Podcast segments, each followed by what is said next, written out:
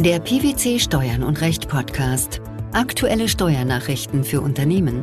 Informativ, kompakt, verständlich. Herzlich willkommen zur 255. Ausgabe unseres Steuern und Recht Podcasts, den PwC Steuernachrichten zum Hören. In dieser Ausgabe beschäftigen wir uns mit folgenden Themen. Steuerabzug von Drittlandsunternehmen im allgemeinen Besteuerungsverfahren. Antragsfrist für Regelbesteuerung bei nachträglich festgestellter verdeckter Gewinnausschüttung. Hinzurechnung von Zinsen bei durchlaufenden Krediten. Zu den Voraussetzungen der Vorsteuervergütung für Unternehmer aus Drittstaaten gehört im Allgemeinen, dass mit dem Ansässigkeitsstaat des Antragstellers Gegenseitigkeit besteht. Dieses Erfordernis bleibt unter Umständen auch im Veranlagungsverfahren für entsprechende Unternehmen bestehen. Zu diesem Ergebnis kam der Bundesfinanzhof in einem Urteil vom 22. Mai 2019. Welcher Sachverhalt lag zugrunde? Die Klägerin war in einem Drittland ansässig und betrieb dort, sowie in einigen weiteren Ländern und Territorien außerhalb der EU, Hotels und Resorts. In Deutschland unterhielt sie ein Verbindungsbüro mit einigen Mitarbeitern, das sich unter anderem zwar der Vertragsanbahnung und Kundenpflege widmete, selbst aber keine in Deutschland steuerbaren Leistungen, sondern lediglich Innenleistungen an das Stammhaus erbrachte. Die Überlassung der Hotelzimmer und Resorts an die Kunden erfolgte durch die Klägerin selbst. Das Verbindungsbüro erhielt eine Anzahl von Rechnungen mit Steuerausweis, außerdem einige Nettorechnungen über Werbeleistungen einiger ausländischer Unternehmer. Die Klägerin machte geltend, einen Anspruch auf Vorsteuerabzug im allgemeinen Veranlagungsverfahren zu haben. Die Steuerschuld aus den Werbeleistungen sei auf sie übergegangen, weil ihr Verbindungsbüro als passive Betriebsstätte im Sinne des Artikels 11 der Mehrwertsteuerdurchführungsverordnung gelte. Dass das Büro keine Ausgangsumsätze erbringe, sei unerheblich. Wie der Bundesfinanzhof ausführt, ist ein Unternehmer auch dann nicht im Inland ansässig, wenn er dort keine feste Niederlassung gehabt hat, von wo aus die Umsätze bewirkt worden sind.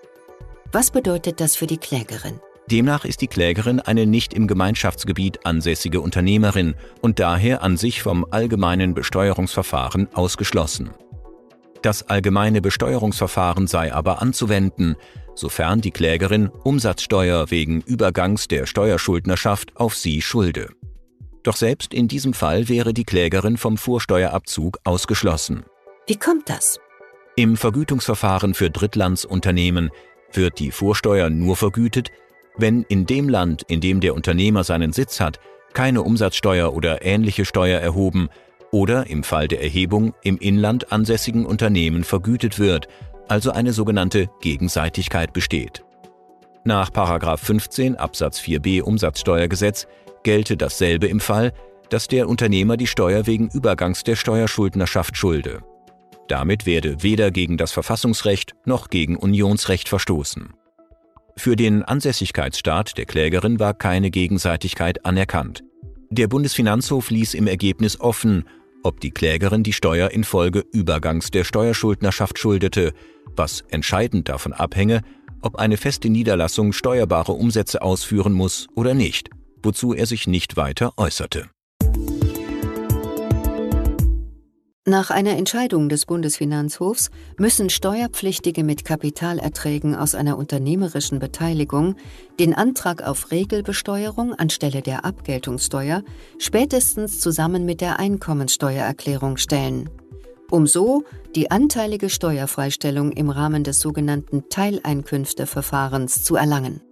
Die Antragsfrist gilt auch, wenn sich das Vorliegen von Kapitalerträgen erst durch die Annahme einer verdeckten Gewinnausschüttung im Rahmen einer Außenprüfung ergibt. Welchen Sachverhalt hatten die obersten Finanzrichter zu klären? Der Kläger war Alleingesellschafter der A GmbH und Geschäftsführer der B GmbH, einer 100-prozentigen Tochtergesellschaft der A GmbH. In den Streitjahren 2009 bis 2011 bezog er von der B GmbH Gehalts- und Tantiemenzahlungen sowie Honorare für Beratungsleistungen, die er bei seinen Einkünften aus selbstständiger bzw. nicht selbstständiger Arbeit erklärte. Einkünfte aus seiner Beteiligung an der A GmbH erklärte er nicht. Der Kläger stellte jeweils Anträge auf sogenannte günstiger Prüfung, jedoch keine Anträge auf Regelbesteuerung gemäß den einschlägigen Regelungen im Einkommensteuergesetz. Da er von Einkünften aus nicht selbstständiger oder selbstständiger Arbeit ausging, hatte er dafür bei der Abgabe seiner Einkommensteuererklärungen keinen Anlass gesehen.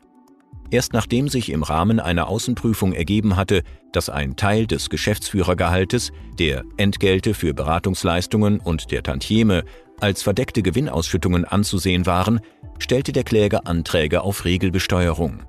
In den geänderten Einkommensteuerbescheiden erhöhte das Finanzamt die Kapitaleinkünfte des Klägers um die verdeckten Gewinnausschüttungen. Es unterwarf diese nach günstiger Prüfung zwar der tariflichen Einkommensteuer, wendete jedoch das Teileinkünfteverfahren nicht zugunsten des Klägers an.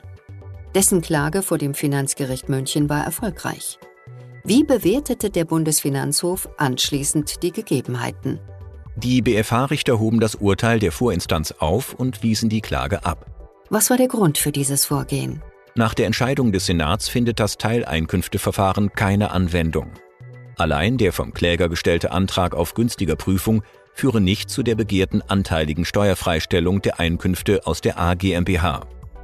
Den für eine solche anteilige Freistellung erforderlichen Antrag gemäß den entsprechenden Regelungen im Einkommensteuergesetz habe der Kläger erst nach der Abgabe der Einkommensteuererklärungen und damit nicht fristgerecht gestellt. Die in den Steuererklärungen enthaltenen Anträge auf günstiger Prüfung können nach Auffassung des Bundesfinanzhofs nicht als fristgerechte konkludente Anträge gemäß Einkommensteuergesetz angesehen werden.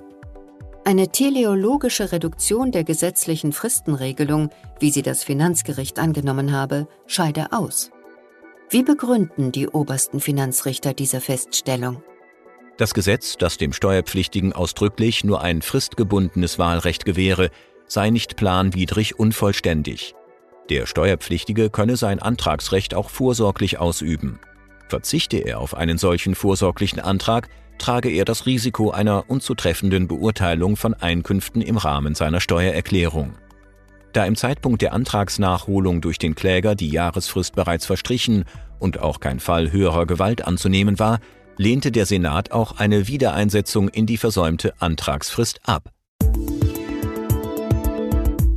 Besteht der Geschäftszweck eines Unternehmens darin, Darlehen aufzunehmen und an eine Tochtergesellschaft weiterzureichen? Handelt es sich auch dann nicht um durchlaufende Kredite, wenn die Kredite ohne Gewinnaufschlag an die Tochtergesellschaft weitergegeben werden? Dies hat der Bundesfinanzhof in einem aktuellen Urteil entschieden. Welcher Sachverhalt lag dem Urteil zugrunde?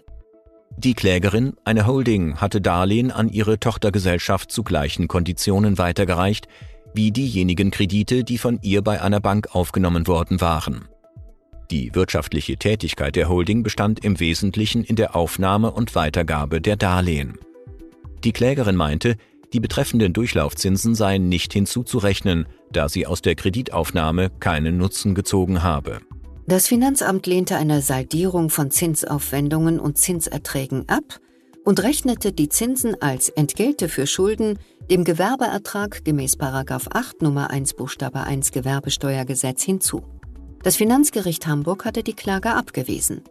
Wie sahen die Richter des Bundesfinanzhofs den Fall? Auch die Revision beim Bundesfinanzhof blieb ohne Erfolg.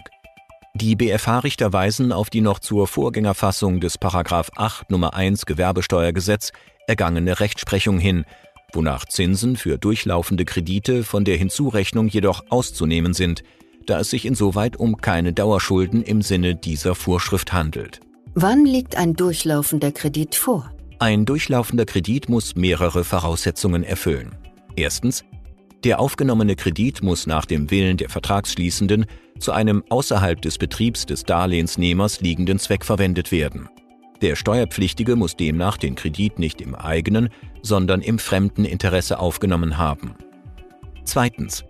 Der Darlehensnehmer muss auf eine ihm genau vorgeschriebene Weitervermittlung des Kredits und auf dessen Verwaltung beschränkt bleiben. Und drittens. Dem Darlehensnehmer darf aus dem Vorgang kein über die bloßen Verwaltungskosten hinausgehender Nutzen erwachsen.